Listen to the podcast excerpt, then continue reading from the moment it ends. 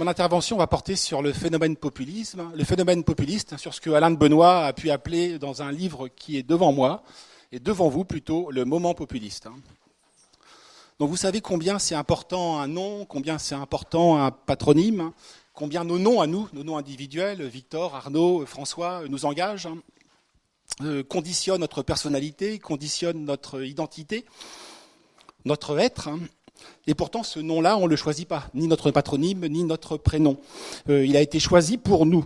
Et c'est un peu la même chose en politique. Euh, c'est souvent notre adversaire, hein, sinon même notre ennemi, qui nous désigne. Hein. Or, il se trouve que notre ennemi euh, nous a désignés, nous populistes, en tant que populistes. Hein. Et c'est pas la première fois que ça se produit. Je suis issu d'une famille, d'un courant d'idées qui s'appelle la Nouvelle Droite. La Nouvelle Droite a été ainsi appelée par ses ennemis, le Nouvel Observateur à la fin des années 70, les impressionnistes, les fauvistes, etc tous ces courants picturaux ont été ainsi désignés par leurs ennemis, et c'est toujours l'ennemi qui vous désigne. Et il se trouve que, en nous désignant comme populistes, notre adversaire, sinon notre ennemi, euh, reconnaît implicitement, euh, quand bien même ça, il ne veut pas l'admettre, que le phénomène auquel on assiste aujourd'hui, ce phénomène populiste, n'a rien à voir avec ce fameux retour des années 30. Hein. Et euh, c'est presque une marque. Hein. Les Américains parlent de branding. Hein. On s'est longtemps interrogé si le populisme était un terme adéquat pour nous. Ça l'est. Il vaut mieux que notre ennemi nous désigne comme populiste plutôt que comme fasciste, plutôt que comme nazi, par exemple. Euh, euh, c'est beaucoup plus, beaucoup. C'est un piège sémantique en fait qui se retourne contre l'ennemi. Quand Steve Bannon, le conseiller, le type qui a fait la la campagne de, Trump hein, euh, a, rencontré pour la première fois Donald Trump hein, au tournant des années 2010. Euh, hein, euh, il se murmurait déjà que Trump caressait l'idée de se présenter à la présidentielle américaine. Et Bannon a été voir Trump en lui disant qu'il euh, y avait un phénomène de bascule aujourd'hui, en particulier des classes populaires. Comme l'a dit un auteur américain de gauche, Thomas Frank, pourquoi les pauvres votent à gauche hein Mais non seulement les, votent à droite, pardon. Euh, mais non seulement ils votent à droite, mais ils se reconnaissent de moins en moins en fait dans le parti républicain. Et c'est ce que Bannon explique à Trump. Et il appelle ce phénomène, c'est le, populisme. Et c'était il y a dix ans de cela, et le terme populiste n'était pas encore vraiment répandu. Alors Trump est étonné par ce mot populiste. Hein. Euh, Bannon répète, oui, c'est ça, on rentre dans une période populiste, hein, euh, de rupture avec toutes les élites. Hein. et c'est ce vers quoi, si vous devez vous présenter, euh, Donald, hein, vers quoi vous devez vous diriger. Et Trump répète à plusieurs reprises, non pas le mot populiste, mais le mot populariste. Bannon croit que Trump ne comprend pas ce qu'il veut dire. Non, non, euh, Donald, je parle de populisme. Hein. Euh, et Trump répète populariste. Hein. Et en fait, Trump ne se trompait pas. Euh, populariste, c'est un vieux terme anglais qui est une contraction au fond de populiste et de populaire. Et c'est ce qu'est pour nous le populisme. C'est pour ça qu'il faut. C'est presque une marque. Il faut le voir comme Trump l'a vu, comme une marque bankable.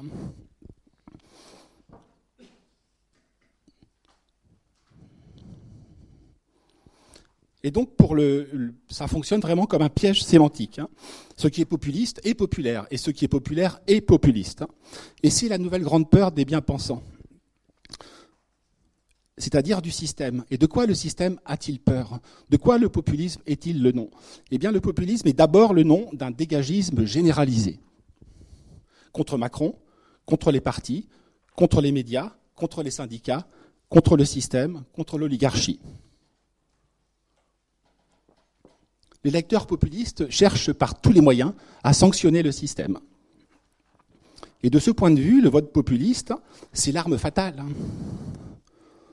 Plus qu'un vote sanction, c'est un vote éliminatoire. Comme pour les jeux télévisés. Dégagez, sortez. Pour reprendre une formule d'Alain de Benoît euh, sur les gilets jaunes, c'est un vote destituant. Ce n'est pas un vote constituant, ça l'est pas encore, mais c'est d'abord un vote destituant. C'est la célèbre phrase de Trump, hein. le Trump avant Trump, hein, le Trump milliardaire, le Trump promoteur immobilier et le Trump showman. Hein. Vous savez que Trump a animé un jeu télévisé, The Apprentice, qui décrochera le job. Et il disait à, chaque émission, il disait, vous êtes viré. Et c'est ce que dit au fond l'électeur populiste au système. Vous êtes viré, nous vous virons. Donc l'électeur exerce son pouvoir de révocation. Sortir les sortants. Alors vous savez combien le populisme est un phénomène outrancier? Et s'il y a un terme, au fond, qui pourrait peut-être le résumer, c'est le terme auquel BP Grillo, BP Grillo, c'est une sorte, c'est le, l'inspirateur du mouvement 5 étoiles en Italie, qui a été euh, jusqu'à il y a peu euh, la coalition avec euh, Matteo Salvini, qui est un mouvement un peu fourre-tout, un peu gazeux, un peu liquide. Hein. Et BP Grillo, c'est une mélange de Coluche et de Dieudonné en réalité, sauf qu'il a une notoriété institutionnelle en Italie. Et BP Grillo termine tous ses discours par le mot suivant. Tous ses discours. va fanculo. Va te faire foutre. Allez vous faire foutre. Hein.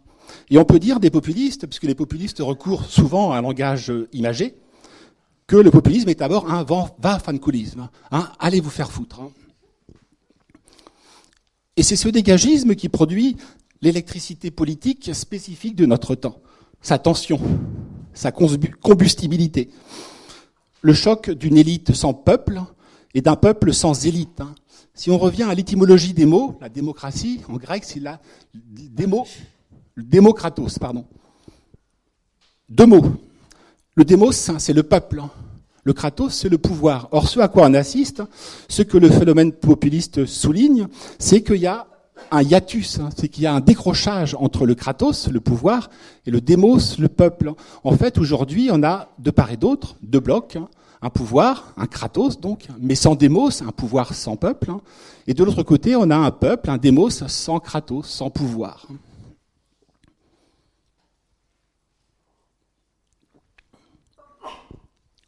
Donc d'un côté les élites, autrement dit le mondialisme, et de l'autre ce populisme.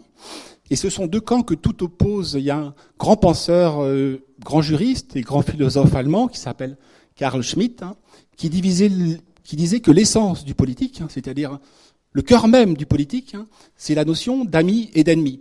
Et avec le populisme contre les élites, on touche ce cœur, ce cœur du politique, amis et ennemis. Je veux dire par là qu'il n'y a absolument plus de dialogue possible aujourd'hui entre euh, euh, un bobo parisien et un électeur de la France périphérique, un gilet jaune, un bobo parisien, qui est une créature sociologiquement réelle, n'en déplaise aux sociologues, hein, euh, et on pourrait le prouver très aisément euh, et statistiquement, un bobo parisien est de fait beaucoup plus proche euh, d'un migrant, fut-il voilé, peu importe, fut-il apprenti djihadiste, peu importe, hein, esquisé, enfin, excisé, pardon, existe-t-il ces femmes, peu importe, il sera toujours plus proche, ce bobo parisien, de ce migrant que de la France périphérique. De part et d'autre, on n'a plus rien à se dire. Un électeur de Trump n'a plus rien à dire à un électeur d'Hillary Clinton, et réciproquement. Donc on est vraiment, on retrouve l'essence de la politique, qui est la conflictualité. Et ce sont donc les deux grands blocs euh, aujourd'hui, historiques, hein, euh, un qui est en train d'émerger, le bloc populiste qui est en train de se constituer, et un qui est tout puissant, c'est le bloc institutionnel, c'est le bloc des élites. Donc ces deux blocs, je l'ai dit, sont inconciliables. Hein. On tire un trait en fait sur 50 ans de vie politique en Occident, qui était le temps des, bonnets blancs et des, blancs bonnets. Au fond, les bonnets blancs ou bonnets rouges, peu importe, euh, euh, les blancs bonnets et les bonnets blancs couchent ensemble. Hein. Euh, c'est l'alternance, la fausse alternance hein, du PS et de l'UMP, ce que les, gens du Front National appelaient l'UMPS. Hein. Aujourd'hui, l'UMPS est au pouvoir, c'est la coalition macronienne.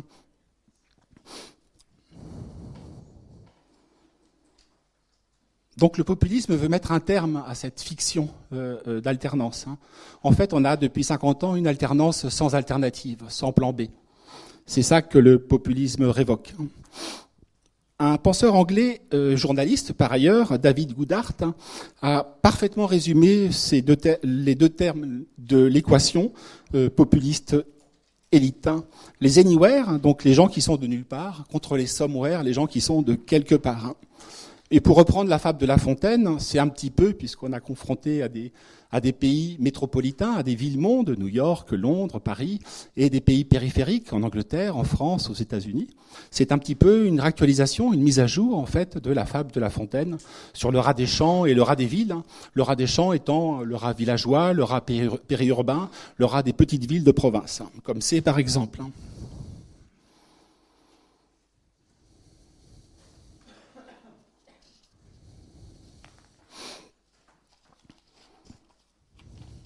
Quand j'ai dit qu'on retrouvait l'essence du politique, c'est que depuis 50 ans, depuis 30 à 40 ans, disons plutôt, on vivait sous le régime de la gouvernance. Hein. Euh, euh, de sociétés avec des conflits de très basse intensité. Ces sociétés, en fait, elles ont été produites par ce qu'on appelait le compromis fordiste, hein, qui était la manière dont le capitalisme a pu euh, donner réplique au communisme hein, en distribuant la richesse aux ouvriers, c'est-à-dire en payant dignement le salaire des ouvriers pour qu'ils achètent, pourquoi le Fordisme Pour qu'ils achètent la Fordeté.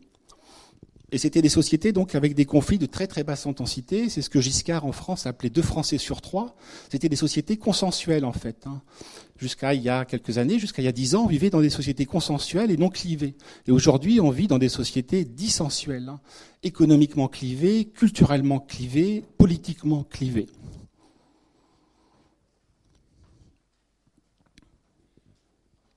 Donc deux blocs. Hein un bloc hégémonique, hein, le bloc élitaire, contre le bloc populiste, qui est le bloc dominé. Et ce bloc élitaire, euh, ce bloc hégémonique, piétine l'autre. Hein, euh, pire, hein, il ne se contente pas de le piétiner, euh, il lui fait la leçon en permanence, pointant du doigt sa frilosité, ses crispations identitaires, sa peur de l'autre, son racisme atavique, etc., etc. Et c'est contre cela que le populisme se dresse. Hein. Le populisme, au fond, c'est la protestation du peuple contre la dépossession de sa souveraineté.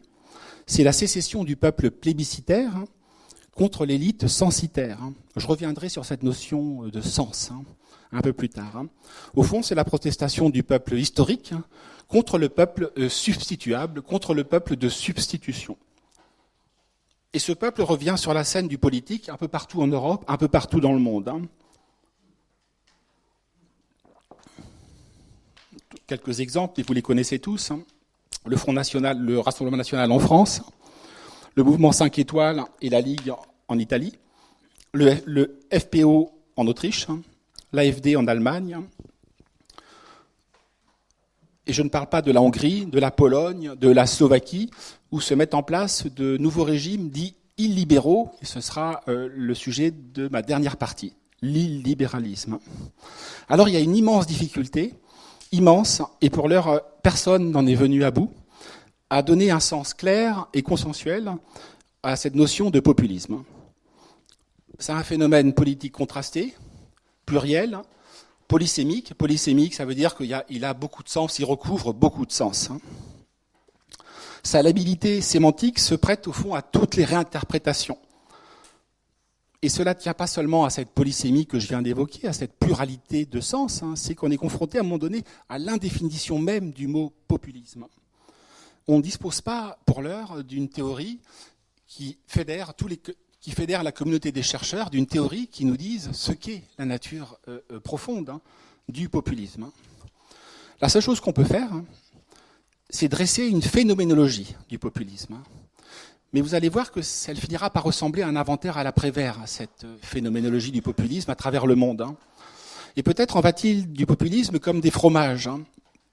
Il y en a pour tous les goûts.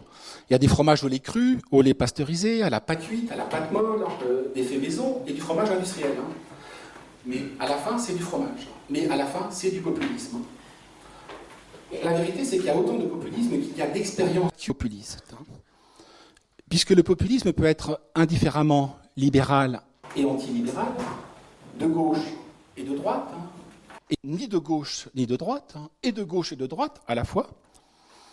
Il peut être sud-américain, nord-européen, il peut être agraire, le premier, populisme est un populisme agraire, euh, paysan, agricole, il peut être industriel, et il peut être même post-industriel, puisque la France des Gilets jaunes, la France périphérique, c'est une France post-industrielle. Et chacun y a été de sa définition.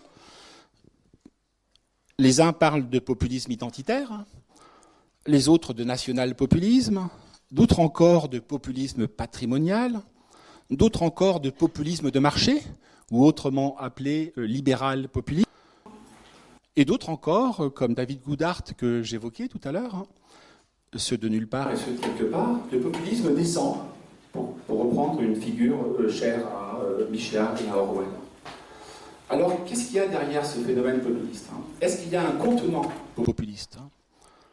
Est-ce qu'il y a un concept hein, populiste? Est-ce qu'il y a une théorie du populisme Ou bien est-ce un contenant sans contenu? Et à ce compte-là, on y met, comme je viens de l'évoquer, on y met euh, ce qu'on veut, tout, rien, n'importe quoi. Est-ce que le populisme est un art de l'interpellation? Quand je parle d'art de l'interpellation, je pense évidemment à Trump et à ses tweets, hein. je pense à Jean-Marie Le Pen et à ses saillies. Je pense au boutade de, Poutine, qui, est, a un petit peu de, populisme chez Poutine. Rappelez-vous, je vais les buter dans les chiottes, hein, à propos des terroristes tchétchènes. Hein. Donc est-ce que le populisme, c'est cette interpellation du peuple, hein? C'est-à-dire le tribun en chair, la fonction tribunicienne, hein, qui était déjà présente à Rome, un tempérament sanguin, euh, tempétueux, euh, tonitruant. Donc est-ce que c'est un appel au peuple? C'est ça l'interpellation, l'art de l'interpellation. Donc je suis sur une estrade, une tribune, et j'interpelle le peuple. Ou bien, et là c'est beaucoup plus intéressant, est-ce que c'est un appel du peuple à être mieux gouverné?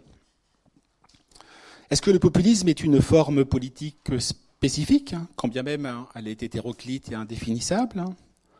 Ou bien euh, euh, n'est-ce qu'une manière d'agir, d'être et d'intervenir dans l'espace, dans le champ politique, dans l'espace public, auquel cas le populisme n'est qu'un style. Ça n'est jamais qu'un style sans, euh, sans fond. Donc ça n'est jamais que de la forme sans fond. Donc c'est la première difficulté.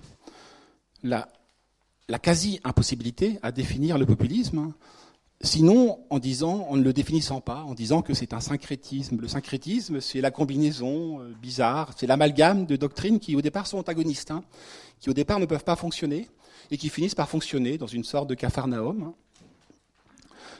Et auquel cas, euh, si le populisme n'est que ça, il peut entrer en, relation, il peut entrer en, composition avec n'importe quel contenu idéologique. Hein. Autre difficulté à aborder ce continent euh, populiste, hein, et qui brouille très largement notre perception du phénomène, hein, c'est qu'elle est conditionnée, notre perception, elle est conditionnée par ce qu'on pourrait appeler l'antipopulisme des élites. Hein. Ce qui y a d'intéressant, ce qui y a de symptomatique, c'est l'hostilité que le populisme suscite. Et le populisme nous dit d'abord quelque chose de la manière dont les élites, hein, dont les antipopulistes, se représentent le peuple, se représentent les peuples. Hein. On pourrait presque parler de haine du peuple. Hein. Dans le dernier numéro d'éléments, on a fait une comparaison entre ce qui se disait des communards en 1870, jusque chez Émile Zola d'ailleurs, et ce que les grands éditorialistes ont dit des Gilets jaunes au mot près, c'est exactement la même phobie, la même hantise des débordements du peuple. La seule chose qui change, au fond, entre 1870 et 2018-2019, c'est que le niveau de langue était très supérieur. Hein. Euh, et ça, ça doit nous alarmer. Était très supérieur, c'est euh, euh, les auteurs des débuts de la Troisième République hein, et de la fin du Second Empire. Donc cette, cette hantise du peuple, de ces débordements, une constante de l'histoire de la bourgeoisie, la bourgeoisie progressiste, et elle est toujours plus ou moins progressiste. Ceux d'entre vous qui ont lu 1984 de George Orwell se rappellent peut-être qu'à un moment donné, Orwell dit que chacun d'entre nous avons une peur irrationnelle, incontrôlable. La, peur irrationnelle, incontrôlable, de Winston, de, Winston euh, Smith, j'allais dire Churchill. Rappelez-vous, ce sont les rats. Il est hanté par les rats. Si vous lui mettez vous lui imprimez dans le cerveau, dans le subconscient, l'image d'un rat, il était pris d'une panique. Hein. Et Orwell dit que chacun d'entre nous sommes hantés par une peur euh, que nous ne pouvons pas contrôler, que nous ne maîtrisons pas. Et on peut dire que les élites sont hantées par euh, euh, cette peur du peuple, hein, de ses manières frustres, hein, de ses bouffées de violence, de son hygiène de vie. Mais ce seulement euh, pas seulement le peuple qui s'est éloigné, ce sont les élites. Hein. Ce sont les élites qui, depuis 30 à 40 ans, se sont éloignées du peuple. Hein. Je vais vous citer un grand historien américain qui est mort il y a maintenant peut-être une vingtaine d'années, et qui est le maître à penser de Christophe Guilluy, de Alain Benoît, de Jean-Claude Michéa. C'est qui est Christopher Lash. Hein. Immense écrivain américain qui, qui est passé du marxisme à une défense d'un populisme petit bourgeois tout au long de sa carrière, vous voyez un petit peu l'évolution du personnage. Hein. Et il a écrit un livre qui s'appelle La révolte des élites, qui fait écho à un livre très important qui est apparu dans l'entre-deux-guerres d'un intellectuel libéral espagnol, euh, Ortega y Gasset, qui s'appelait La révolte des masses. Par quoi les libéraux de l'entre-deux-guerres euh, voyaient l'avènement des totalitarismes nazis et communistes. C'était les masses qui se révoltaient contre des élites bourgeoises. Eh bien, Christopher Lage dit que c'est l'inverse depuis 40 ans. Aujourd'hui, ce sont les élites hein, qui se sont révoltées, euh, les élites progressistes qui se sont révoltées contre les peuples, des peuples retardataires, des peuples arriérés. Et donc le peuple est pour ces messieurs, le peuple des populistes, est pour ces messieurs un objet de mépris et de condescendance. Hein. C'est une sorte d'épouvantail sémantique. Et tous les usages médiatiques du populisme, ça vous a pas échappé, sont péjoratifs, dépréciatifs, répulsifs, et pourquoi pas radioactifs. Hein. Et quand on traite quelqu'un de populiste, au fond, on lui octroie un label d'incompétence, hein. un label de démagogie. On ne s'approche pas sans précaution sanitaire des populistes. Euh, la preuve en est, c'est que le discours médiatique sur le populisme recourt fréquemment euh, à des métaphores médicales, à des métaphores épidémiologiques. On parle de pathologie, on parle de péril, on parle de cordon sanitaire. Euh, Macron a parlé de lèpre populiste. Et donc ici, qualifier, le phénomène populiste, c'est le disqualifier. Et donc c'est lui, octroyer un stigmate social. Mais je le redis, rappelez-vous, pour nous c'est une bonne marque, je crois, le populisme. Hein ce stigmate se retourne, ce stigmate est réversible. Il fonctionne sur le modèle en psychologie sociale, il y a des modèles d'identification négatifs. À force de dire à quelqu'un euh, tu es bête, hein, tu es un idiot, il finit par devenir bête et idiot. À force de, dire à quelqu'un tu es populiste, il finit par être un populiste, hein. c'est-à-dire par adopter un ton franc, viril, contestataire.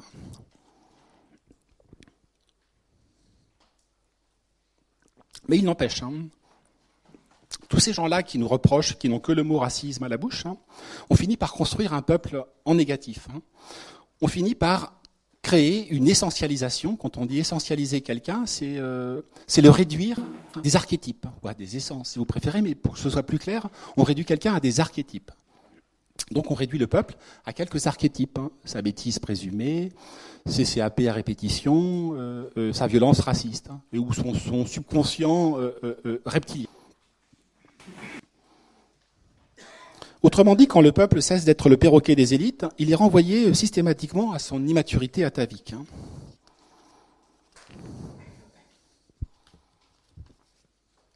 Je vous renvoie pour ceux d'entre vous qui, que ça intéresse euh, à éléments, le fait de temps, mais pour la comparaison, 1870, euh, 2019. Euh, hein. Donc vous voyez que l'antipopulisme excède très largement le champ habituel de dénonciation de l'extrême droite. Il exprime une véritable phobie du peuple. Et cette phobie est propre à la bourgeoisie progressiste, à la bourgeoisie des Lumières. Hein. Elle est même constitutive, hein, cette phobie du peuple, constitutive de la modernité politique. Hein.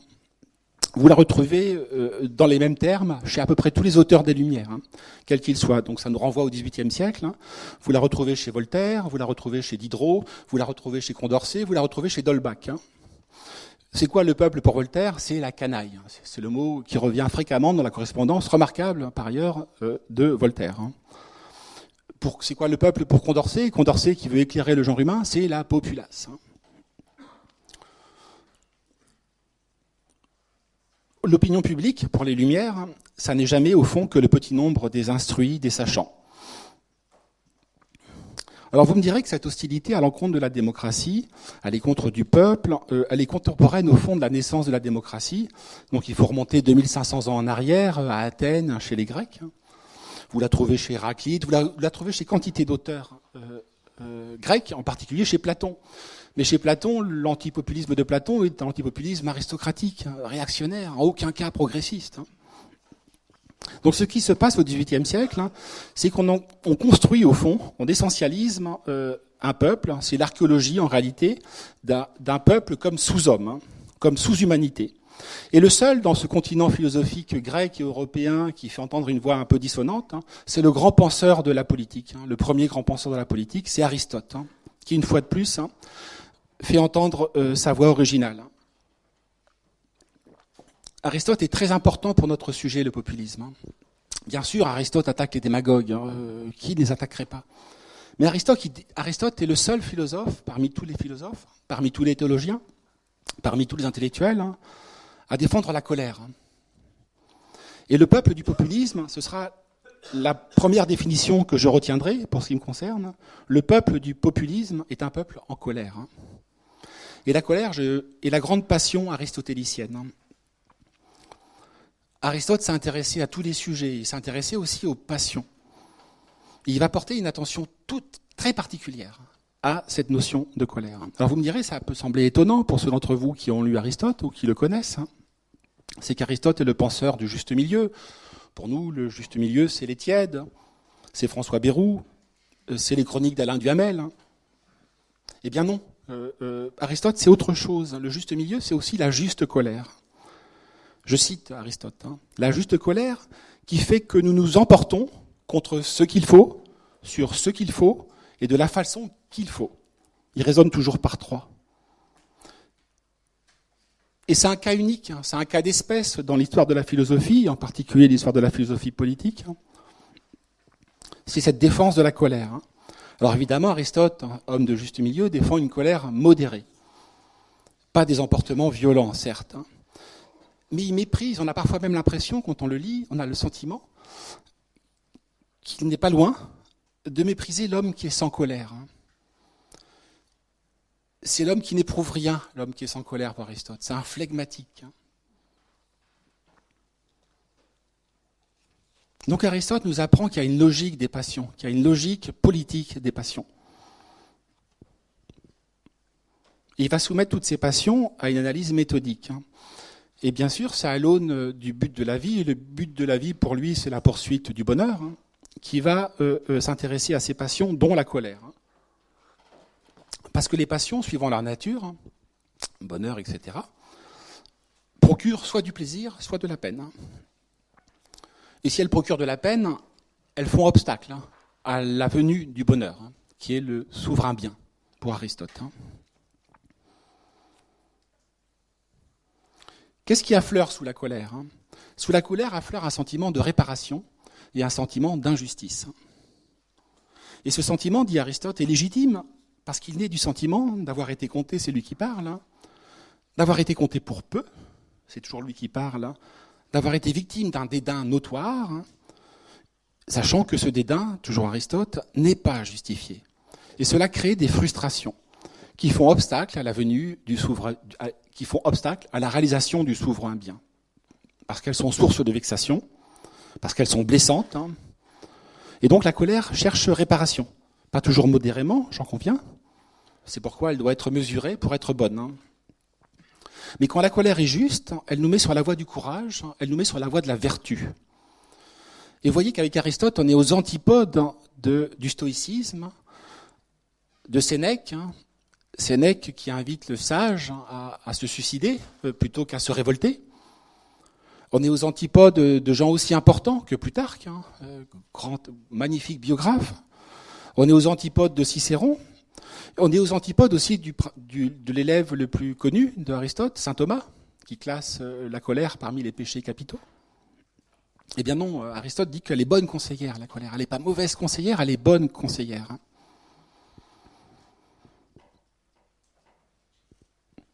Et il me semble que c'est la première raison, la plus importante, celle qui conditionne toutes les autres, hein. cette colère, chère Aristote, hein, qui explique le phénomène populiste, hein, et je vais m'appuyer sur le cas des Gilets jaunes pour essayer de vous le démontrer. Pourquoi la France des Gilets jaunes s'est-elle révoltée?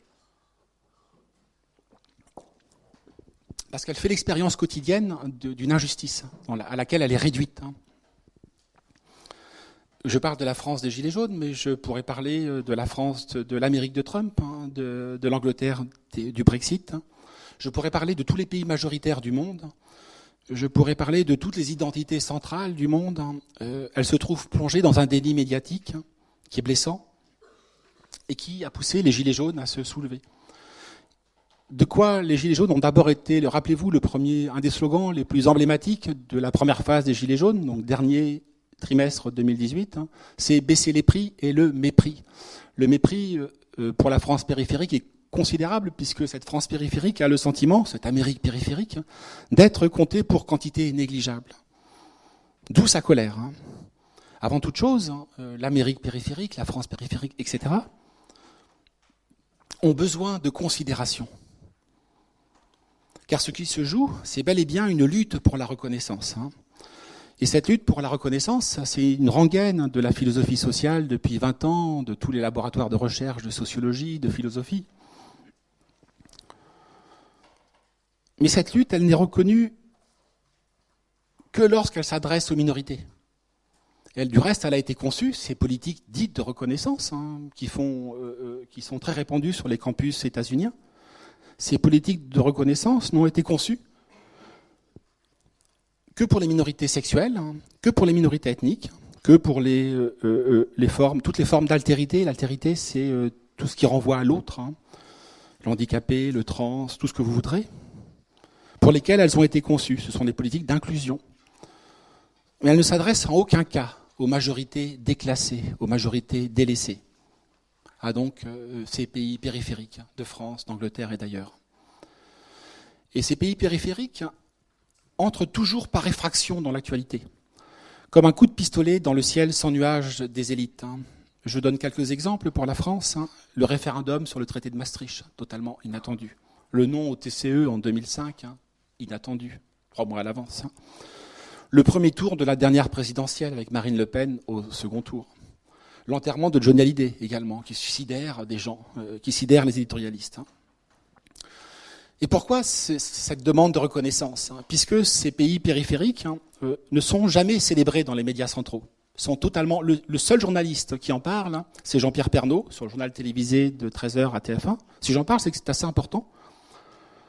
Mais il nous livre Jean-Pierre Pernaud l'image d'une France qui est mythifiée, qui est formidable, mais qui est mythifié. C'est les plus beaux villages de France, c'est les métiers d'autrefois, c'est euh, les costumes d'antan.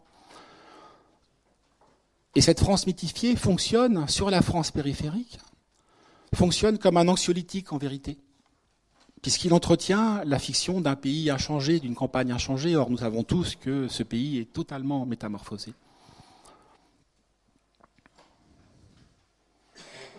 On a, parlé, on a commencé à parler de politique de reconnaissance au moment où les groupes sociaux qui étaient censés euh, ne pas être reconnus étaient évoqués.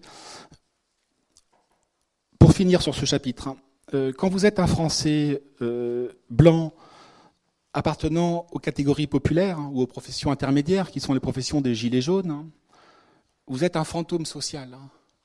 Vous êtes un fantôme politique, mais vous êtes aussi un fantôme médiatique puisque vous n'êtes pas représenté politiquement, le parti pour lequel vous votez n'a aucun député. Il en a 6, 10. Vous n'avez aucune compensation symbolique. Hein. C'est central, les compensations symboliques, hein.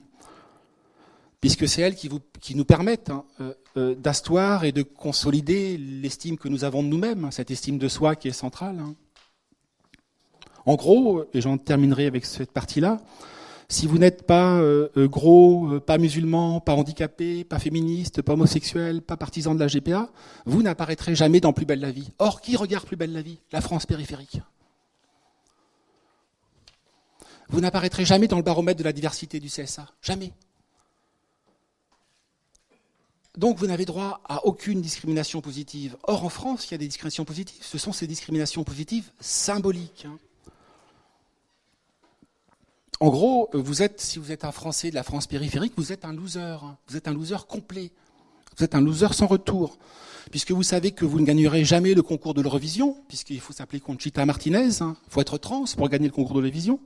Vous savez que vous ne réussirez pas non plus le concours de l'ENA, puisque désormais ces concours sont, euh, il y a une reproduction sociale des élites par elles-mêmes, hein. des élites de gauche par elles-mêmes. Donc qu'est-ce qui vous reste Les jeux de grattage et l'euro million. Donc donc, vous finissez sur des ronds-points. Il n'y a pas d'autre solution pour vous. Euh, donc, ils vont revenir forcément sur les ronds-points. Je vais aller un peu plus vite pour le reste. Hein. autre point qui explique le vote populiste. C'est les livres de Christophe Guilluy. Donc je vous renvoie vers eux. Il y a un autre livre qui est central hein, pour comprendre, trois livres me semble-t-il qui sont centraux pour comprendre le vote euh, du ressort populiste en France. Hein. C'est les livres de Christophe Guilluy. Guilluy théorise qu'il y a une double insécurité, sociale et culturelle, hein, que la question sociale, c'est-à-dire la désindustrialisation, c'est-à-dire le déclassement, c'est-à-dire la pauvreté euh, qui affecte cette France périphérique, se double d'une insécurité culturelle, d'une insécurité identitaire. C'est Son œuvre est à lire. Hein.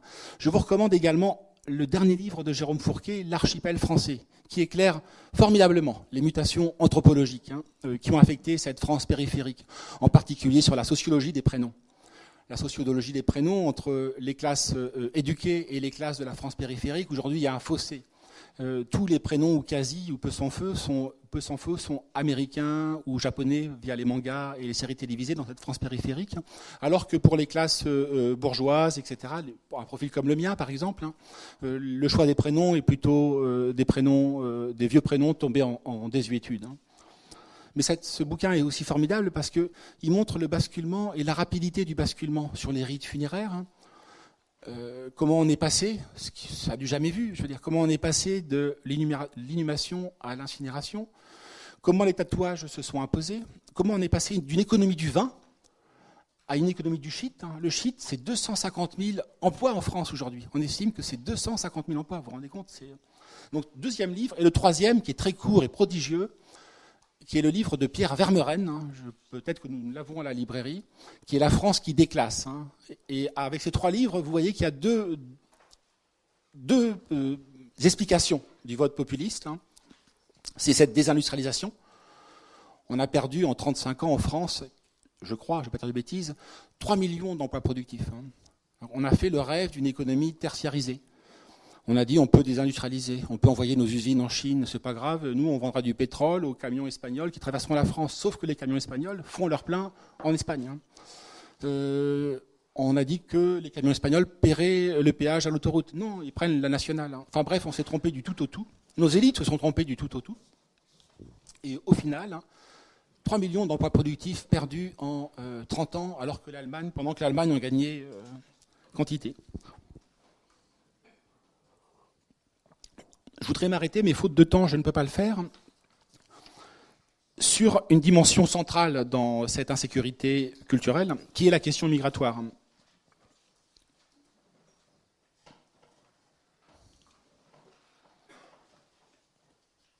De fait, le, phénomène populiste, la poussée populiste européenne, a coïncidé. Les, scores, hein, quand les populistes ont crevé euh, euh, les scores, les plafonds, c'est avec la première crise des migrants en 2015, hein, où euh, il y a un envol, hein. il y a une contagion populiste qui s'opère en Europe. Donc c'est vraiment une dimension centrale, mais j'imagine que beaucoup d'entre vous en sont convaincus, en tout cas ceux d'entre vous qui sont identitaires comme moi, et ceux qui ne le sont pas euh, le sont, je pense également. Donc comme elle tombe sous le sens, hein, je, vais euh, l'évacuer parce que je voudrais aborder deux autres points qui sont très importants. Il y a un point qui est moins souvent évoqué sur la dimension du vote populiste c'est que les électeurs populistes ont le sentiment euh, d'avoir été écartés de la démocratie. Que la démocratie n'est plus qu'une fiction, n'est plus qu'une fable. Hein. D'où les taux d'abstention depuis les années 90, record. Hein. Euh, si vous cumulez à la fois les votes protestataires et les, abstentionnistes, en gros, on a deux tiers de l'électorat qui est hors système, ce qui est colossal. Hein. Ça veut dire que la démocratie dite représentative, je vais l'aborder, ne représente plus les populations. Donc c'est une demande, cette demande politique est très forte. C'est ce que hein, Pierre-André Taïev, qui est un des grands chercheurs qui a beaucoup travaillé sur le sujet, appelle l'hyper-démocratisme. C'est-à-dire qu'il y a une demande de démocratie directe hein, et le référendum d'initiative populaire, hein, par les gilets jaunes et sur les ronds-points, euh, montre que cette demande euh, traverse le corps social, en tout cas la France périphérique. Il y a une demande de démocratie directe, de démocratie plébiscitaire, de démocratie référendaire. Et pour comprendre cette crise de la démocratie, il faut remonter très haut dans le temps, en fait. Il faut remonter aux révolutions américaines et françaises. Il faut remonter au dernier tiers du XVIIIe siècle. Hein. Brièvement. Quand euh, les révolutionnaires euh, américains et français ont choisi euh, la forme d'imposer une démocratie. Ils ont bien pris soin de choisir, il y a trois formes de démocratie pour faire gros. Il y a une démocratie dite représentative, qui est la forme qui a été choisie, je vais vous l'expliquer. Il y a une forme participative, que par exemple les Suisses, euh, ceux d'entre vous qui connaissent la Suisse, pratiquent. Hein. Et bien ensuite, il y a la démocratie directe, hein. c'est-à-dire que je me représente moi-même, hein, ce qui était le cas en Grèce, mais la Grèce était peu nombreux. Et le, référendum est, est, un mode d'expression de la démocratie directe. Or, les constituants, euh, de part et d'autre l'Atlantique, ont fait le choix de la représentation. Alors, c'est quoi la représentation? Eh bien que c'est le peuple, le peuple, hein, vous, moi, nous, nous déléguons à des élus le soin de nous représenter. C'est-à-dire que nous, mandataires, hein, nous ne nous présentons pas. Nous demandons à des mandants, le mandant c'est le député, c'est le maire, c'est le sénateur, de nous représenter. C'est pour ça que Rousseau disait que dans la démocratie représentative, au fond, la démocratie n'a lieu que le jour où je vote. Hein. Dès le lendemain même, il n'y a plus de démocratie puisque j'ai délégué mon pouvoir à quelqu'un d'autre. Hein. Et c'est des révolutions bourgeoises hein, ont pris soin de, euh, de retirer, de confisquer au peuple sa souveraineté. Pourquoi? Parce qu'on revient à cette hantise du peuple. Parce que la souveraineté du peuple est suspectée, succombée, tôt ou tard, euh, aux passions populaires. Et donc cette élite, hein, cette élite de la démocratie représentative, libérale, a pour objet de protéger, le peuple, tantôt contre son immaturité, tantôt contre sa prétention à exercer le pouvoir.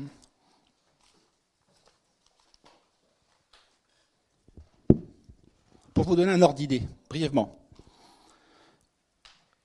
2017, hein. les députés de la République en marche, avec 15%, je dis bien 15% des inscrits au premier tour de la présidentielle, vont avoir la majorité absolue à la Chambre. En face d'eux, le vote populiste, c'est-à-dire Mélenchon, c'est-à-dire Dupont-Aignan, c'est-à-dire Marine Le Pen, qui vont réunir 45% au premier tour de la présidentielle, vont avoir 4% des députés. Donc on, on, parle de démocratie représentative. Elle ne représente de fait plus rien. 45% des gens ont 4% des élus. Donc vous comprenez pourquoi l'usage abusif qu'on fait aujourd'hui de ce mot démocratie recouvre très précisément sa réalité contraire. La démocratie, au fond, aujourd'hui, telle que les élites l'emploient, ça n'est jamais qu'une antiphrase. Voilà en gros esquissé euh, les ressorts du vote populiste. Mais la question qui, euh, qui demeure et que j'ai évoquée brièvement en introduction, c'est la nature, la validité et la pertinence du phénomène populiste on n'a pas, de fait, on n'a pas de recul sur cette chose-là. Euh, Salvini, Orban, Orban c'est autre chose, mais Salvini c'est tout frais.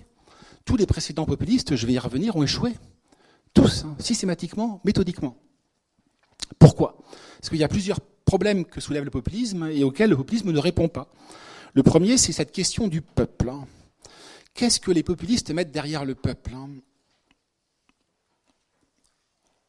Est-ce qu'ils n'ont pas tendance à faire du peuple une catégorie exclusive de l'entendement politique, hein, en créant ce que Guy Louis, Michéa, Lâche, de Benoît aiment beaucoup, mais peut-être sur lequel ils se trompent, hein, euh, en créant un peuple euh, doté et pourvu d'une décence commune, d'une common decency, pour reprendre le terme d'Orwell. Hein. Autrement dit, est-ce que les populistes n'ont pas euh, tendance à faire du peuple un peuple élu? C'est pas lui la peine d'aller le chercher dans la Bible, le peuple élu. Le peuple élu, il est dans la rue, il est sur les ronds-points, c'est le peuple des Gilets jaunes. Hein. Le problème du populisme, c'est qu'il a une tendance euh, malencontreuse, me semble-t-il, à essentialiser ce peuple. Hein. Et cette essentialisation, elle remonte à Rousseau, elle remonte à Robespierre. Pour Rousseau et Robespierre, le peuple ne peut être que vertueux. Il ne peut pas se tromper, le peuple. Autre problème, le phénomène populiste, je l'ai évoqué, euh, avant-terre à l'après-vert, est un phénomène hétérogène. On a la plus grande difficulté à lui donner une cohérence propre. Hein. Mais si c'est un phénomène hétérogène, le peuple des populistes, lui, est, lui est homogène. Puisque le populiste, on l'a vu avec les Gilets jaunes, s'adresse au peuple authentique, au peuple seul, hein, au peuple un, un comme l'article indéfini. Sauf qu'il est aussi indéfini que l'article ce peuple. Alors vous me direz que l'appel au peuple est inhérent à la forme démocratie. Certes, hein. mais ce qui change avec le populisme, c'est que c'est la nature du peuple. C'est que le populiste s'adresse à ce qu'on appelle en philosophie à l'ontologie du peuple, à l'essence du peuple, hein, à l'être du peuple. Hein. Le populiste veut avoir le monopole de la représentation du peuple, d'un peuple en tant qu'il est porteur de la vérité, d'un peuple en tant qu'il est vertueux. Au fond, un peuple immaculé. Et ce peuple, c'est aussi le mien. C'est celui de Peggy, c'est celui de Bernanos, c'est celui de Michelet. C'est un peuple organique. Hein. Mais au fond, il est introuvable. Parce que si ramener à une définition du peuple, on peut la ramener à trois niveaux. Un premier niveau qui est, indispensable et qu'on occulte aujourd'hui, qui est le peuple mythique, hein qui est le peuple euh, légendaire, hein, qui est le peuple euh, qui nous fait vibrer. Ce peuple est indispensable, hein, mais on ne peut pas réduire le peuple à cela. Il y a le peuple politique. Hein. Or, la forme de démocratie a fait du peuple politique le, principal acteur de la vie. Ça n'est plus le roi, ça n'est plus le sénateur, ça n'est plus le patricien, c'est le peuple, principal acteur dans la forme de démocratie. Donc il y a un peuple mythique, il y a un peuple politique. Et puis vous qui êtes là ce soir, là, il y a un peuple surtout sociologique. C'est-à-dire qu'il y a des hommes, des femmes, des grands, des petits, des riches, des gros, euh, euh, des plombiers et des intellectuels.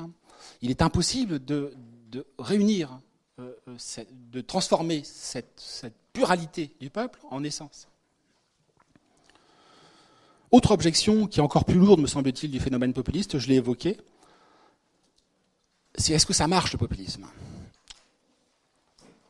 Je vous fais part de certaines réserves pour ce qui me concerne. Le populisme historique, hein, sous son nom propre, hein, euh, dont on a hérité, il a vu le jour en Russie et aux États-Unis à la fin du XIXe siècle. Hein. il a de part et d'autre échoué. Euh, un populisme agraire, paysan. Euh, chez les Russes, il s'agissait de revenir au peuple. Les premiers qui ont été balayés par les, soviétiques, c'est tous les gens qui avaient été au peuple, les Herzen, les Tolstoï, ils ont été balayés par les soviétiques, ils ont été massacrés. Même, même échec d'une autre nature aux États-Unis. Il y a mouvements paysans, des mouvements agrariens euh, qui échouent, qui échouent à prendre le pouvoir. Il faut remonter beaucoup plus haut encore, me semble-t-il, hein. parce qu'il y a un populisme avant le populisme en vérité.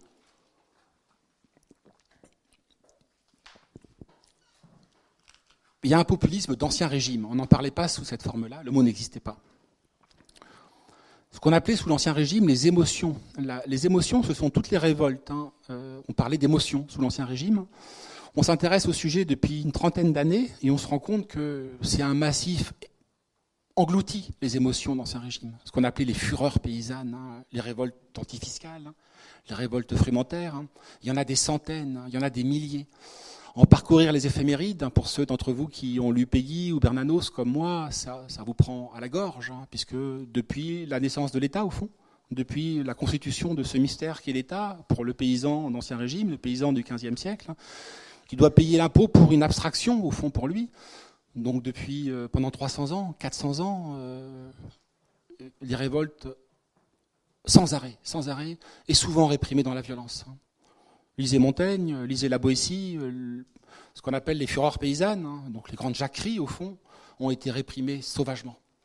ni plus ni moins que les Gilets jaunes, en, vérité. Pourquoi? Parce que ce sont des révoltes. Hein. Comme les Gilets jaunes, hein. c'est étonnant la continuité des protestations antifiscales à travers les temps, ancien régime, nouveau régime, hein. le spontanéisme de la révolte, l'inaptitude à s'organiser, l'inaptitude à se doter d'une élite. Hein. Quand bien même sous l'ancien régime, il y avait les trois ordres, mais pris très bas, euh, le prêtre, le, noble et le paysan qui, euh, euh, qui se soulevaient. C'est pas grave, c'était réprimé par le noble de la grande ville, par le prêtre de la grande ville et le bourgeois de la grande ville. Pourquoi? Parce qu'il faut distinguer la révolte de la révolution. Les révoltes populaires ont du mal à accoucher de quelque chose. Vous vous rappelez le mot du duc de Liancourt, vous le connaissez tous, hein. le jour de la prise de la Bastille en 89. Hein. Euh, il va voir Louis XVI hein, et Louis XVI lui demande euh, c'est une révolte? Et Liancourt répond à Louis XVI non sire c'est une révolution. Et pour comprendre le phénomène du populisme, il faut retourner les termes du discours. Euh, il faut dire, il faut imaginer que euh, Louis XVI dit c'est une révolution. Non, euh, non, Monsieur le Président, c'est une révolte. Hein. Et le problème de la révolte, on l'a vu avec les Gilets jaunes, hein, c'est qu'elle regarde toujours vers le passé. Elle a un fantasme du passé. Dans les grandes révoltes d'Ancien Régime, les révoltes du papier timbré, par exemple, que font les révoltés? Ils brûlent le papier timbré parce qu'ils ne savent pas lire, hein, parce qu'ils sont analphabètes. Il y a un livre qui résume assez bien cette impasse de la révolte, hein. c'est euh, Jacques Ellul, hein, de la révolution aux révoltes. Et Ellul rappelle hein, la chose suivante, qui est un grand euh, théologien protestant et précurseur de l'écologie. Il dit que la révolte peut réussir très rarement, mais le révolté ne sait pas quoi faire de son succès. Et il donne comme exemple euh, les révoltes serviles, entre autres à Rome, et la fuite de Spartacus. Spartacus est à deux doigts de voir, il peut rentrer dans Rome et faire tomber Rome, il peut faire tomber l'Empire. Hein. Mais Spartacus souffre d'un complexe d'infériorité, manifestement. Il contourne Rome. Et il perd, il perd, il, perd cette victoire. Donc que nous donne à voir cette archéologie du populisme hein? Eh bien que euh, peut-être que le populisme est une, une forme d'impuissance concrète. Hein. Pardonnez-moi cet oxymore. Hein. Mais je vous donne d'autres exemples. Hein. La France au XIXe siècle, 1830, révolution, balayée. 1848, révolution balayée. 1870, 1871, révolution balayée. Vous pouvez dire la même chose des canuts à Lyon. Pourquoi? Parce que, à la différence des, révoltes, les révolutions, elles, hein, nous placent devant le problème des commencements. Alors disant cela, je ne veux pas que vous pensiez que le populisme est vain. Je suis moi-même populiste, hein, euh, étant petit bourgeois, fils de boutiquier, euh, amoureux de Céline. Donc tout mon univers mental est populiste. Hein. Donc je ne veux pas que vous pensiez que le populisme est vain, que le populisme est inutile, que le populisme est contre-productif. Hein. Je veux seulement essayer de vous faire comprendre, en tout cas pour ce qui me concerne, que c'est une condition nécessaire au combat politique, le populisme, la colère, mais non suffisante c'est que le populisme a une dimension active, mais lui fait défaut cette dimension positive.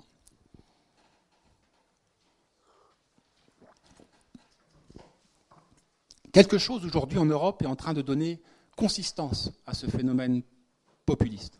C'est ce que euh, Victor Orban, enfin le terme n'est pas de lui, le terme on le retrouve dans la science politique, hein, a appelé les démocraties illibérales. Hein.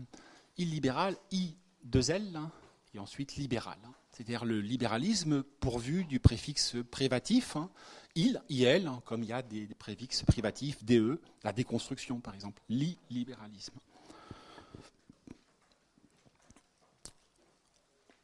Ce à quoi on assiste aujourd'hui, peut-être, hein, c'est à la crise des sociétés ouvertes. Et la crise des migrants nous l'a fait toucher du doigt, cette crise des sociétés ouvertes.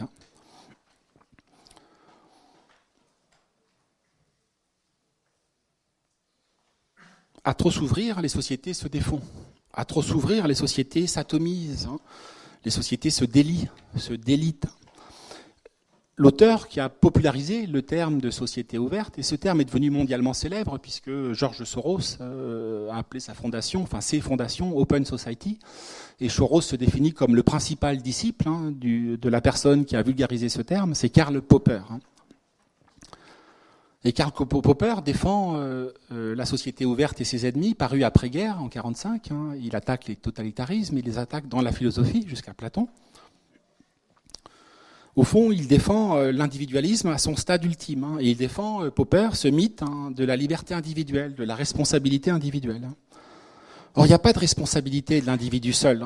Il y a de la responsabilité que s'il y a du collectif.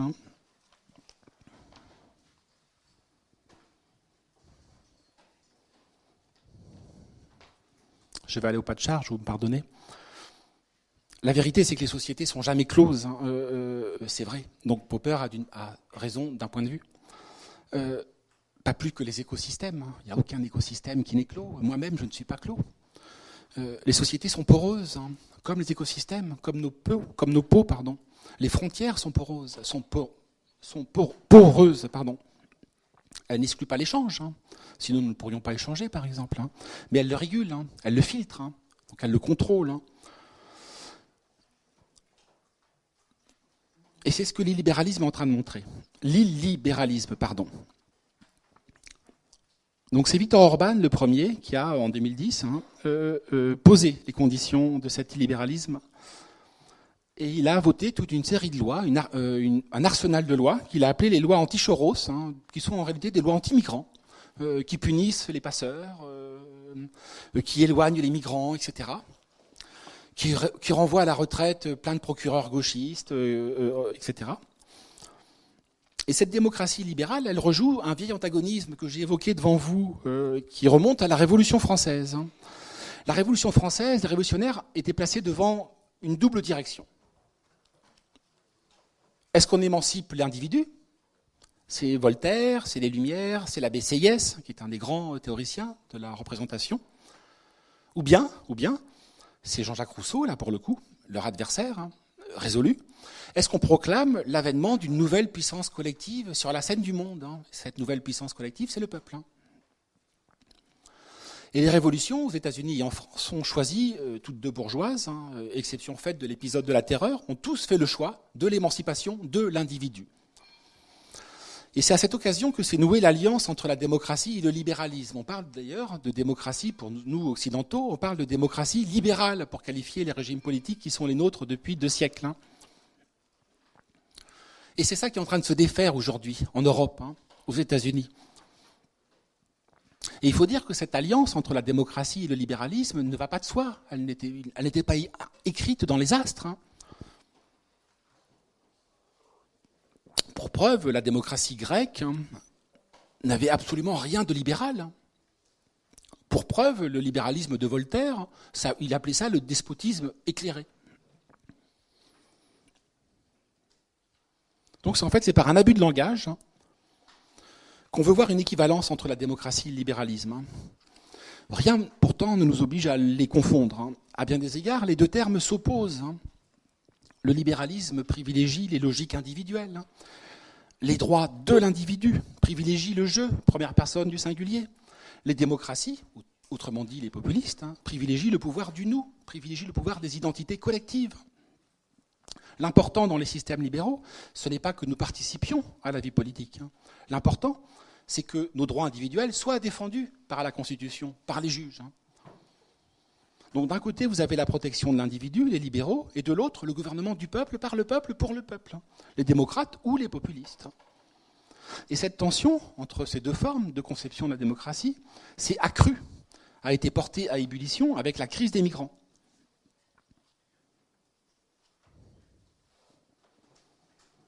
puisque les îles libéraux, donc en Hongrie, en Pologne, etc., ne voulaient pas voir cet élargissement sans fin des libertés individuelles par-dessus les choix majoritaires. Hein.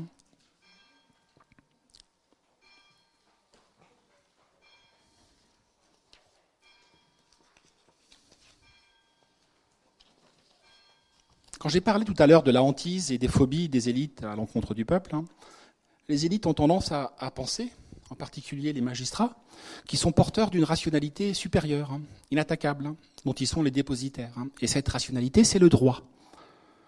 Le despotisme éclairé au fond par le droit. Au lieu de dire l'État c'est moi, comme on prête à Louis XIV, ils disent l'État de droit c'est moi. Qui dit ça? Le juge, le magistrat, l'expert. Et c'est ce qu'on pourrait appeler, et c'est euh, euh, le régime politique, hein, post-politique sous lequel nous vivons, ce que nous pourrions appeler un contrôle juridictionnel des sociétés. Je m'explique. Hein. C'est-à-dire que tous les choix du peuple, les choix souverains du peuple, hein, sont désormais soumis à l'aval du Conseil constitutionnel, à l'aval de la Cour européenne des droits de l'homme, à l'aval du Conseil d'État.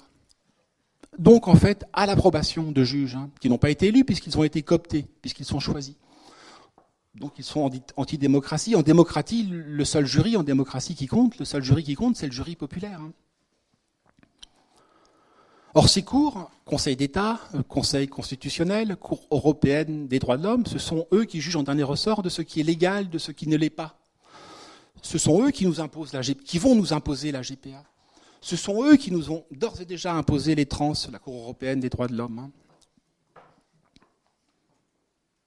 Si le peuple a exprimé un point de vue contraire hein, à ce que ces gens-là estiment être l'état de droit, eh bien, ils sont en situation de le réformer, ils sont en situation de le rétoquer, de le retoquer, pardon. Conçu comme ça, conçu dans cet esprit-là, la démocratie, ça n'est jamais que la défense et l'élargissement sans frein, sans fin et sans frein du reste, hein, des droits individuels par-dessus les choix de la majorité c'est la subordination, sinon la neutralisation du vote hein, au profit du droit. Donc c'est ce que refusent, hein, c'est ce que récusent les illibéraux. C'est ce que refuse Orban. Hein. Orban fait, donne la priorité à la souveraineté de son peuple, du peuple hongrois, contre les décisions du magistrat. Un petit mot pour finir. On a souvent fait commencer le populisme français à l'épisode du général Boulanger. Le général Boulanger, c'est, ça naît, je crois, à l'époque euh, d'un grand scandale, je ne veux pas dire de bêtises, du scandale de Panama, mais je dis peut-être une bêtise, hein, qui était le général La Revanche, hein, qui était ministre de la guerre, 1880 hein, et des poussières. Et on a fait de Boulanger le premier populiste français. Mais Boulanger, en réalité, c'était un ectoplasme. Hein. Il adorait caracoler en cheval, mais c'était une personnalité totalement falote et inconsistante, créée par Clémenceau. Et il s'est suicidé sur, le tombe de, la tombe de sa maîtresse dans la banlieue de Bruxelles. Et Clémenceau, qui l'avait fait, l'a aussi tué une deuxième fois en disant qu'il est mort, ce général, comme il a vécu, en sous-lieutenant. Donc, oublions euh, ce précédent euh, qui ne présente assez peu d'intérêt, je trouve.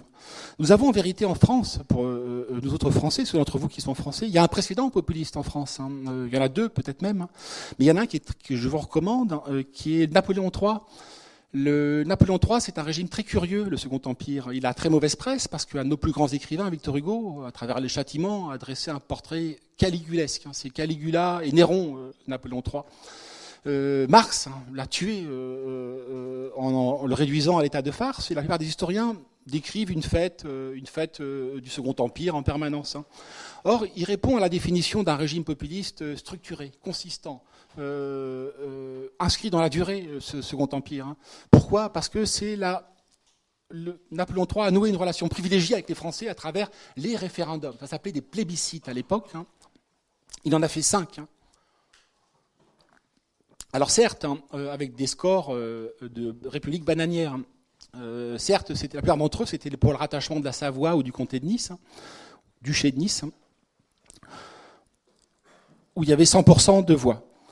Mais en 70, juste avant la défaite de Sedan, donc euh, terrible défaite de Sedan, il a fait un, plébiscite, Napoléon III, approuvé par 82% des Français. C'est-à-dire que la France paysanne qui horrifiait Mars, euh, qui horrifiait Hugo aussi à beaucoup d'égards, hein, s'était reconnue dans euh, la figure de, Napoléon III. Je crois que c'est un personnage qui vaut le détour. Philippe Séguin, grand souverainiste devant l'éternel, assez peu identitaire, hein, lui avait consacré un livre assez intéressant que je vous recommande. Hein. Mais c'est ce qui fait défaut aux Gilets jaunes, hein. euh, cette figure du chef, hein. et ce sera le, mot de la fin. Le second mouvement des Gilets jaunes, hein, c'est un mouvement euh, dominé par le gauchisme culturel. Il y a beaucoup d'égards, le, RIC en procède, parce que le RIC sur des questions régaliennes, euh, la monnaie, l'immigration, etc., c'est important, mais savoir si on doit construire ou non la piscine municipale, ça a son importance au niveau local, mais bon, ça ne va pas révolutionner les choses. Et les Gilets jaunes ont, cru qu'ils pouvaient faire l'économie du chef. Hein. On ne fait pas l'économie du chef, hein. c'est impossible. Euh, euh, sauf à rêver d'un homme qui ne serait pas... Un homme a rêvé l'économie du chef, c'est La Boétie, le compagnon de Montaigne. Hein. Dans son discours sur la servitude volontaire, il s'interrogeait sur ce mystère de l'obéissance. Mais on ne fait pas l'économie de l'obéissance. L'homme veut être dirigé, l'homme veut être gouverné. Or, les Gilets jaunes ont pensé qu'ils pouvaient s'auto-gouverner, s'auto-instituer comme peuple. Dès qu'un chef apparaissait, il était flingué. Le, euh, pour beaucoup de choses, en particulier parce que les chefs que se choisissaient les Gilets jaunes hein, étaient choisis parmi des égaux. Or, dans l'univers des égaux, jouent des rivalités qui rendent impossible l'émergence d'un chef. Il faut que le chef vienne de l'extérieur. Hein. C'est ce que Freud appelait le narcissisme des petites différences. Hein. Mais si je vous parle de ça, c'est qu'on croit, notre société croit qu'elle peut faire l'économie de l'autorité. Anna Arendt a fait des textes magnifiques hein, sur la crise de l'autorité. Elle dit que l'autorité, au fond, est une chose morte pour nous. Nous ne savons plus, nous, modernes, ce que c'est que l'autorité. Les Romains savaient ce qu'était l'autorité, mais nous, non. Hein. On n'arrive pas à concevoir, nous, modernes, ce qu'on appelle des relations dissymétriques, hein, de maître à disciple, euh, des relations inégales, de supérieur à inférieur. On ne veut pas recourir à la coercition. La coercition, c'est la fessée du papa sur le bébé. Euh, on veut recourir, nous, à la persuasion. On ne veut pas donner une fessée à notre bébé, on veut que notre bébé euh, euh, soit une créature rationnelle hein, euh, et verbalise des choses qu'il ne peut pas verbaliser. Donc on, se heurte à, ce, qui est devenu pour nous un mystère, l'autorité. Or je crois, en dernier ressort, que la demande du peuple, c'est une demande d'un peuple orphelin. Je crois que nous sommes orphelins de la figure du chef. Et la figure du chef a une vertu dont, la dont, la psychanalyse nous, révèle hein, la profondeur. Hein. Les, deux grands besoins fondamentaux de l'âme humaine, dit la psychanalyse, euh, euh, ramené à la dernière psychanalyse, c'est le besoin de liberté. Or, ce besoin de liberté, il est surabondamment pourvu depuis 1968. Hein. On, meurt de liberté, on crève de liberté. la liberté est devenue presque un principe vicieux. Mais nous avons besoin aussi d'autorité. Parce que nous sommes une espèce, l'espèce humaine, nous, euh, une espèce de grand, c'est ce que dit la psychanalyse, mais je vous soumets, il me semble que c'est une explication assez profonde sur ce besoin d'autorité. Nous sommes des grands prématurés. Rappelez-vous, c'est le début du texte de Maurras, hein, euh, entre le, poussin et l'homme. Hein. Le poussin sort de la coquille, il marche. Le, veau sort du ventre de la vache euh, en, en, en, 5 minutes. Hein. il trouve son équilibre précaire, certes, mais il le trouve. Nous, il nous faut 2, 3, 4, 5 ans pour acquérir un tout début, une parcelle d'autonomie, là où tous les animaux, tous les mammifères supérieurs l'acquiert en quelques secondes. Nous, donc nous sommes des grands prématurés. On ne va pas rentrer pourquoi, mais ce qui fait que dans la petite enfance, c'est ce que disent les psychanalystes, hein, il y a une demande d'autonomie à travers la figure du caprice, mais il y a surtout une demande de protection. Et cette demande de protection, il n'y a que l'autorité qui peut la combler. C'est-à-dire l'autorité du père et de la mère, hein. euh, puisque l'autorité est une preuve d'amour. Hein. C'est la preuve par laquelle je montre à un peuple que je ne l'ai pas abandonné. Et je crois qu'en dernier ressort, hein, c'est la demande populiste en Europe. Et il y a un philosophe hein, en France qui a fait un des plus beaux livres sur la question du populisme, qui s'appelle Vincent Coussedière, qui a fait son premier livre qu'il a appelé L'éloge du populisme. Et que dit-il euh, euh, Coussedière C'est que le, c'est pour ça qu'au début je parlais de soit on appelle le peuple, non, le populisme c'est un appel au secours des peuples. Les peuple, c'est un, SOS que lancent les peuples. C'est ça en dernière analyse le populisme. Et que cherchent les peuples? On ne va pas dire qu'ils cherchent le bon maître. Vous savez ce que disait Lacan, c'est que les hystériques cherchent, euh, euh, cherchent un maître, mais pour pouvoir le dominer. eh bien, les peuples cherchent un maître hein, pour pouvoir les contrôler, disons. Et en dernière analyse, le populisme, c'est la quête désespérée, c'est l'appel désespéré des peuples hein, à être bien gouvernés. C'est la quête du ce que j'appelle, hein, et ce sera le mot de la fin, c'est la recherche par les peuples du bon pasteur. Les peuples cherchent le bon pasteur qui va les gouverner. Or, ce bon pasteur, aujourd'hui, fait défaut, puisque les élites ont trahi les peuples. Voilà. Merci à vous. J'ai excédé un petit peu sur le format.